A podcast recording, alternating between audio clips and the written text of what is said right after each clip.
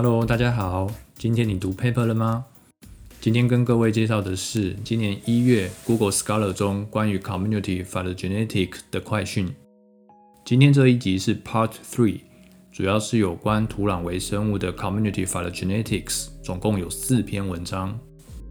第一篇文章的标题是真菌阿尔法多样性影响苹果园土壤团聚体中细菌与真菌群落构建的随机性，发表在 Applied Soil Ecology 上面。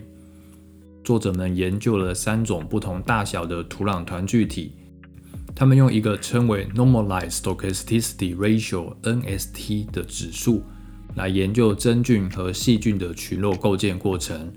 如果这个数值超过百分之五十，代表的是群落构建过程的随机性大于决定性。研究结果显示，相较于真菌群落，细菌的多样性与组成以及群落构建的随机性，主要会受到农耕操作与团聚体的影响。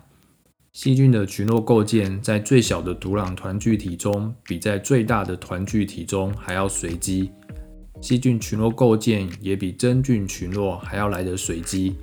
此外，细菌的 NST 指数与真菌的多样性呈负相关，但真菌的 NST 与多样性却是正相关。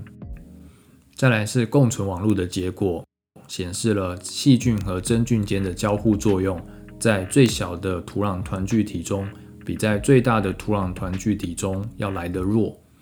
结论是，真菌会影响土壤团聚体中的细菌群落构建。当真菌和细菌间的交互作用减少的时候，细菌群落构建的随机性就会增加。我自己觉得这个研究很有趣。作者们主要用了两个分析方法，就得到他们的结论。一个方法是 Normalized Stochasticity Ratio（NST），另一个是共存网络的分析。第二个研究也跟真菌和细菌间的交互作用有关，题目是真菌群落是枯木细菌群落组成重要的决定因素。文章发表在 M System 上。这篇文章是以生态系统功能为脉络，探讨倒木真菌与细菌群落之间的交互作用。作者们问了一个问题：究竟真菌和细菌的共存是因为它们共有的基地所决定？还是其实是它们之间的交互作用比较重要。另外，它们的交互作用的方向如何？是由真菌影响细菌，还是是细菌影响真菌？他们用的方法是 Joint Species Distribution Modeling。研究结果显示，真菌和细菌间有着紧密的连接网路，而跟随机相比的话，有的成对物种会比较常出现，另外有的成对物种则显著的比较少出现。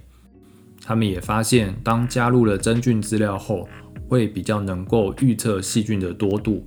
可是，当加入细菌的资料，却没有办法提高真菌多度的预测性。也就是说，细菌其实是由真菌所影响，但真菌则比较不受到细菌的影响。第三篇文章的标题是“稻田土壤甲烷菌的共存模式与甲烷生成和群落构建密切关联”。发表在 Microbiome 上面。之前的研究显示，土壤甲烷菌群落会受到它们物种间的交互作用与功能所影响。作者们在这个研究里，针对了亚洲稻田里的甲烷古菌，进行了网络共存分析，并测量稻田的甲烷释放量。研究结果显示，年平均温度与甲烷古菌的共存网络有关。而共存网络又是影响稻田甲烷释放最重要的因子。对于共存网络，作者们也进一步分析了不同的共存类群，分别是 commonly coexisting taxa 和 endemically coexisting taxa。他们发现 commonly coexisting taxa 贡献了比 endemically coexisting taxa 更高的甲烷释放量，而在 commonly coexisting taxa 中。群落构建有将近百分之七十是随机的，百分之三十是决定性的。但在 endemically coexisting taxa 中，群落构建则有高达百分之九十三至百分之九十九是随机的。这篇研究结果显示，土壤功能比较受到土壤生物交互作用的复杂网络所影响，而不仅仅是物种多样性而已。对于我来说，我很喜欢这篇文章用的这种递进式的资料分析方式，与作者们说故事的脉络。最后一篇文章是扰动会持续抑制草地土壤微生物群落的随机扩散过程。文章发表在《Global Ecology and Conservation》上面。虽然随机扩散是土壤微生物群落构建里一个很重要的过程，但人类干扰对于微生物扩散的影响则比较少人研究。作者们研究了十六种人为的干扰对于草地土壤细菌群落构建的影响。这些干扰包括了不同的植物功能群、割草、添加氮肥、磷肥、灌水、增温，以及这些处理不同的组合。他们用 Hubble's Neutral Model 来量化微生物的扩散。研究结果发现，在人为干扰的情况下，细菌的扩散会减少百分之零点一九至百分之六点二九，而细菌的扩散过程则与细菌群落的决定性过程。